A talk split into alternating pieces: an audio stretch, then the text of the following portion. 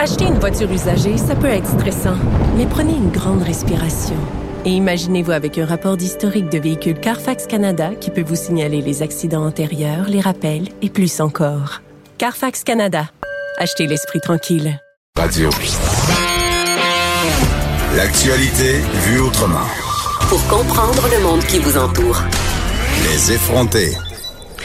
Oui, euh, on revient sur ce documentaire-là. Personne n'en revient. C'est vraiment euh, de Talk of the Town. Tout le monde en parle. C'est épique. Ben oui, puis j'avais envie de dire un, un truc. Euh, moi, qui m'a vraiment flabbergasté, c'est que ce fameux euh, Billy McFarlane, après fait, là, je veux dire, après que ça a fait le tour du monde, qui a été ridiculisé euh, vraiment sur les médias sociaux là, comme jamais. Euh, le FBI faisait une enquête Ah, sur lui. Le FBI a rencontré les collaborateurs, les proches.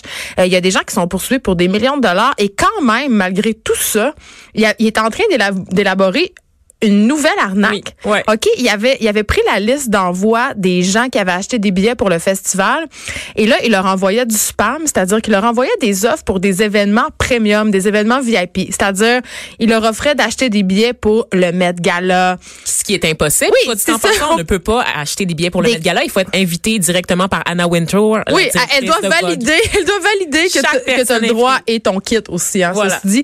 Donc, c'est impossible. Après ça, euh, des billets pour euh, les Oscars. En tout cas, plein de choses que, qui- il était déjà en train d'élaborer. Puis, il y avait des gens autour de lui. C'est filmé, on le voit dans le documentaire. Donc, il avait réussi quand même à attirer du monde autour de lui, à leur faire croire que ça allait se pouvoir. Ce gars-là est un... emprunter leur nom pour mener euh, leur affaire parce qu'ils savaient déjà qu'ils étaient sous enquête son- pour la nom était brûlé. Ouais. Écoute, c'est incroyable. Et moi, je me dis, c'est tellement, simple- c'est tellement, c'est fou comment ça renvoie à Instagram. Il a documenté ses faits et gestes. C'est ça qui est fascinant là-dedans. Le gars est en train de commettre une fraude, il est en train de commettre un crime, puis il ressent le besoin de filmer chacun, Mais chaque instant. D'ailleurs. Vanessa, euh, incroyable. dans le documentaire, on l'entend souvent dire filmez tout ce que vous pouvez. Oui, filmez tout ce que vous pouvez. Puis, La preuve est là.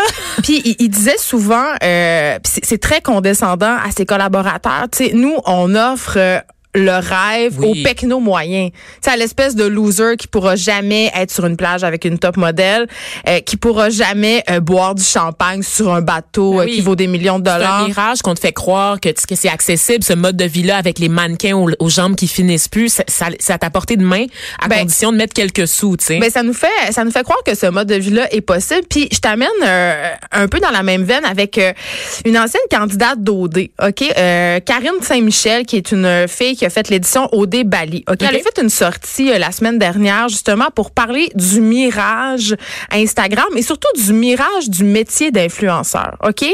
Parce que pour le commun des mortels, quand on regarde ça, euh, quand on regarde des Elisande Nadeau, des Elisabeth Rioux, euh, ces filles-là qui semblent euh, toujours en voyage, euh, qui sont toujours très bien habillées, qui sont dans des lieux paradisiaques, des petits cafés tendance, tu te dis, coudons, ces filles-là, ils ont bien de l'argent, qu'est-ce qu'ils font dans la vie? Euh, Est-ce qu'ils réussissent à, Oui. à avoir beaucoup, beaucoup, beaucoup de sous, à générer beaucoup d'argent avec leur sont toutes métier? très jeunes en plus, c'est ça qu'il faut Ben, souligner. Fait que tu te demandes, je m'excuse, mais j'ai 20 joué ma vie à 28 ans? Ben, à moi, à 24 ans, j'étais pas capable de me payer des voyages en Thaïlande puis de me payer euh, tout le temps les derniers vêtements et tout. Donc, euh, et elle, euh, cette Karine Saint-Michel, elle est sortie pour dire, hey, attendez, là, même si on a l'air de ça, sachez que moi, je vis sous le seuil de la pauvreté. Ah ouais. C'est-à-dire, ouais, le seuil de la pauvreté qui est environ 25 000 dollars, elle, elle fait environ 22 000 dollars avec sa job d'influenceur, entre guillemets, tu sais.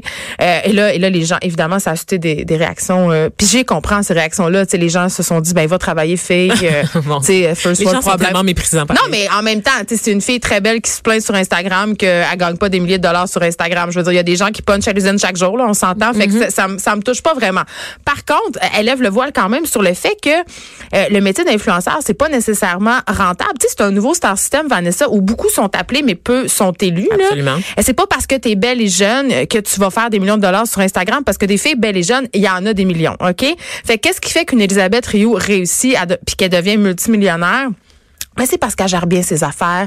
C'est parce qu'elle est tout le temps là. Je sais pas si tu avais vu son entrevue à Tout le monde en Oui, parle. je m'en rappelle, veux je m'en rappelle. Elle disait qu'elle se levait littéralement la nuit pour répondre à ces femmes japonaises. Ces femmes-là travaillent avec acharnement. Tu sais, quand on pense que les influenceurs sont assis sur leur derrière puis qu'ils font rien, qu'ils se posent en prenant des latés, là, c'est un gros, gros, gros préjugé. C'est un travail de longue haleine, de chaque instant. Faut que tu sois là. Faut que tu remplisses aussi une niche qui est pas occupée. Bon, Elisabeth remplit quelle niche? Est-ce que c'est la niche des belles fesses? Il y en a beaucoup des belles fesses sur Instagram, mais elle, elle a su Mais c'est une monétiser. des premières au Québec. Là, je me dis, OK, ça, c'est des modèles Oui, de réussite, mais est-ce que c'est un viable? brand. Ah oui, elle a un brand qu'elle a eu le temps de bâtir, mais tous les nouveaux là, qui aspirent à être à elle, là, à moins de se trouver une personnalité là, exceptionnelle, est-ce qu'ils pourront atteindre le niveau d'Elisabeth Rio ou est-ce qu'elle, elle a pas surfé sur l'effet de nouveauté aussi? Ben, je le sais pas, mais euh, elle disait Elisabeth Rio quand même qu'elle avait eu l'aide de son père, qui est un entrepreneur, pour faire, non, mais pour euh, prendre des décisions d'affaires, c'est-à-dire commencer une entreprise qui est euh, Oaka, les bikinis, qui fonctionne très bien.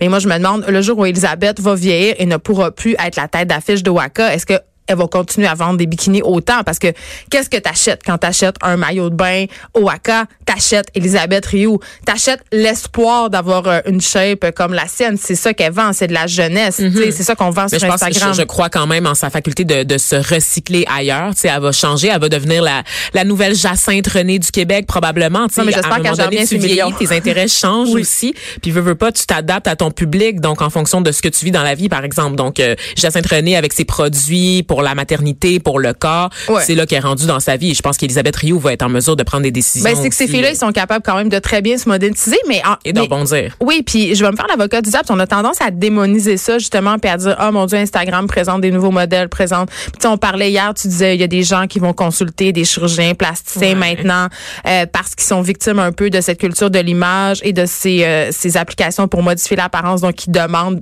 par exemple, de se faire agrandir les yeux parce qu'on peut le faire sur Qui est une application qui est similaire un peu à Photoshop, mais qui est plus facile à utiliser que beaucoup de gens sur Instagram utilisent. Tu sais, on voit ça puis on dit c'est mal, mais en même temps c'est pas plus mal que le star system traditionnel. C'est pas vrai que dans le star system traditionnel tu peux vieillir. Tu sais, on veut tout le temps des actrices jeunes, on veut tout le temps des chanteuses jeunes. Donc Instagram ne fait que reproduire ce modèle-là sur une autre plateforme. Tu sais, à un moment donné, il faut arrêter de démoniser. Mais aussi, il faut arrêter de faire miroiter aux gens que devenir une célébrité sur Instagram, c'est facile Ouais. parce que tu sais il ne devient pas une star d'Instagram qui veut puis en plus de ça je me dis ces filles là qui arrivent là je veux dire, elles travaillent sans relâche, tu sais. Puis en tout cas, moi, quand j'entends ma fille de 8 ans qui me dit, moi, je vais devenir une YouTuber, Oui. je suis une influenceuse. je comprends, à la limite.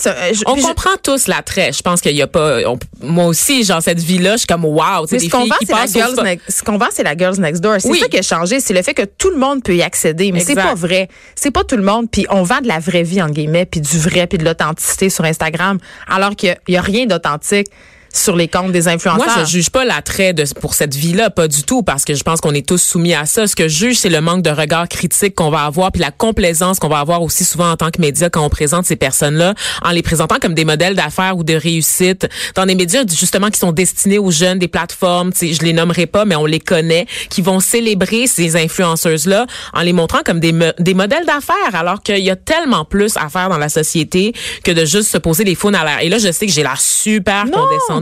Mais même Lisanne Mais- Nadeau, même Nadeau le disait euh, sur sa chaîne euh, Oui, cet les filles qu'on a reçues d'OD le disaient aussi, tu sais. Ben, c'est qu'en fait, à, à un certain moment, quand as un certain nombre de, de personnes qui te suivent, tu dois te poser la question, en tout cas selon moi, qu'est-ce que je dois faire avec ces followers-là? Est-ce que est-ce que j'ai pas une responsabilité justement d'offrir un contenu euh, de qualité entre guillemets qui porte à réfléchir. Euh, je dis pas que c'est mal de, de faire des, des tutoriels de maquillage, euh, de faire des house tours, de présenter ton boyfriend puis de faire des Q&A avec ta meilleure amie. J'adore Mais- ça. mais Lisande, quand même, euh, en tout cas, Lisande Nadeau, euh, elle a quand même la, pas la prétention, mais elle a un certain désir un peu à parler de l'orgasme chez les filles. Tu sais, elle, elle essayait un peu de d'avoir du contenu pertinent puis de Oui. faire une différence. Joanie aussi, là, qu'on avait de- d'occupation double. Oui, Bali qui sont ou des militantes. elle? Elle, c'est Grèce. Grèce, Ouais. Jessie Nadeau, qui est une militante vegan. Fait qu'on le voit de plus en plus. ils parlent de leur anxiété, ils parlent de la dépression, ils parlent de la pression de vivre comme ça euh, au- dans les yeux, dans l'œil du public en permanence. Donc il y a,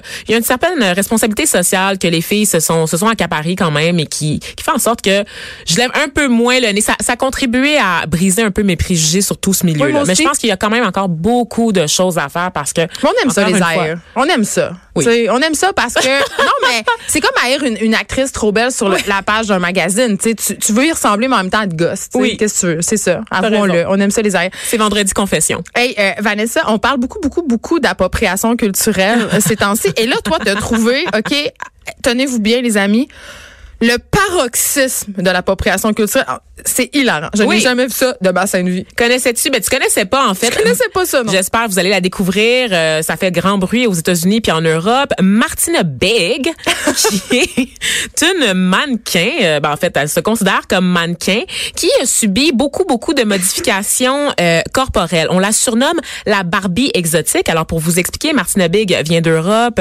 Je pense qu'elle est allemande ou néerlandaise. Elle était blonde aux yeux bleus et elle est maintenant rendue noire charbon aux cheveux gris chou. Excuse-moi, euh, Vanessa, excuse-moi. Juste pour être sûr que je comprends bien, Ouais. là. Elle s'est transformée en personne noire? Exactement. Donc, elle a fait euh, beaucoup, beaucoup, beaucoup de, de modifications corporelles. Elle a commencé par euh, grossir euh, sa poitrine. Donc, elle porte aujourd'hui du 32S. Toi, mais est-ce 32S. que- est-ce qu'elle se fait un blackface? Je comprends pas, là, comment C'est techniquement. C'est sur tout son corps, puis elle porte régulièrement du léopard. Mais bon, sur son corps, pour atteindre une couleur de peau noir charbon, elle reçoit des injections d'auto-bronzant, des injections sous la peau. Non, non, mais c'est- Et ça a changé littéralement sa pigmentation de peau. Vous pouvez aller voir les photos, googlez Martina Big, faites pas le saut. Non, mais Vanessa, Cette ça personne doit être existe. cancérigène à mort. La ça, fille, elle a ça? 30 ans, elle a l'air d'en avoir 75 puis d'avoir été embaumée depuis 30 ans. Sérieusement, c'est elle est elle est elle est pas belle tout de suite comme on dit. Elle est pas belle tout de suite. Non, mais attends. Et non, elle a convaincu son mari dans son délire. Son mari aussi reçoit des injections. C'est moins grave, c'est moins, c'est moins impressionnant. C'est moins grave. c'est moins impressionnant. Il y a plus l'air latino. Il y a une petite teinte latino, je te Ah. dirais. Mais elle est vraiment noire charbon. Elle a mis des extensions. Elle a frisé. Elle a fait une permanente pour friser ses cheveux. Et elle, elle est convaincue, en fait, qu'elle est noire. Ça rappelle un peu le cas de Rachel Dolezal, qui est une femme aux États-Unis qui est convaincue d'être est née née dans le mauvais corps. dans le mauvais corps. C'est comme l'équivalent de, de la dysphorie de genre, mais c'est la dysphorie raciale. OK, Vanessa, OK, OK, OK. Toi, en tant de que. genre, là, c'est comme la, pour les personnes transgenres, on s'entend, là. Donc, on est d'accord OK, là-dessus. toi, Vanessa, en tant que vraie noire qui s'injecte pas de l'auto-bronzant, là, Ouais. Comment tu trouves ça, cette affaire-là? Est-ce que ça te choque ou est-ce que c'est juste creepy? Je m'inquiète pour elle. Moi, je m'inquiète pour sa santé mentale. Ça va pas du tout, là. C'est une Allemande. Elle fait régulièrement des séances d'UV grâce à une machine qu'elle a installée chez elle directement pour se bronzer tous les jours. Mais comment tu t'injectes l'auto-bronzant? Ça fait ça elle-même? Il n'y a pas Non, ben, personne qui accepte d'y faire ça. Ben, il y a quelqu'un qui a accepté d'augmenter ses seins pour qu'elle porte un 32S. Déjà, Ah, mais ça, y du point de vue aussi. médical, ça va pas du tout. Si vous allez voir les photos, je sais même pas si ça équivaut à quel ballon. Sérieusement, c'est comme des ballons de plage, là, sa poitrine. C'est, c'est comme c'est très handicapant. Ben, Tu peux pas puis dormir sur le ventre, tu peux pas t'habiller, tu- ça doit être lourd, tu apporte des boubous africains. Oublie les vêtements ajustés, apporte des boubous africains et son mari aussi. Et euh, C'est quoi le but? Elle se sent bien dans ce dans ce dans ce corps-là, Geneviève. C'est, c'est le corps qu'il lui fallait Mais à est-ce la que c'est naissance. problématique? Est-ce que c'est de l'appropriation culturelle? Ben, c'est Euh, au-delà de ça, c'est de la maladie mentale rendue là. Tu sais, je veux dire, oui, c'est de l'appropriation culturelle clairement parce que cette femme-là, c'est une femme blanche privilégiée qui espère décrocher des contrats de mannequinat ou dans le cinéma en ayant des traits de femme blanche dans un corps de femme noire. C'est un peu Ouais, parce que c'est très, très weird. Quand on la voit en photo, elle a c'est- pas l'air du tout d'une noire, là. Elle a l'air juste bizarre. Elle a l'air genre vraiment, elle a l'air d'un blackface en fait. Tu sais quand on met Oui, oui. vraiment de la, de la- du charbon ou je sais pas de la cire là à chaussure sur le visage, c'est de ça qu'elle a l'air. C'est très très laid. Elle a carrément la peau en cuir quasiment rendue là là, sa peau est tellement tellement lisse, dénuée de pores de poils à cause du bronzage. C'est c'est dégueulasse à regarder, je vous le jure. C'est pas très gentil, mais c'est vrai. Elle se fait aussi injecter de la mélanine qui est en fait euh, la substance là, chimique qui va produire euh, la, la, la pigmentation teinte. La voilà, teinte, de la ouais. couleur de peau. Et elle est convaincue, elle et son, son doux mari essayent d'avoir des enfants. Et je sais pas, elle a trouvé des médecins qui lui ont dit que ses enfants seraient noirs. Ben, voyons donc. Oui. Et là, elle est convaincue que ses enfants vont être noirs. Je fais un petit peu de Là, elle parle pouce. encore avec son accent amant pour ceux que ça intéresse.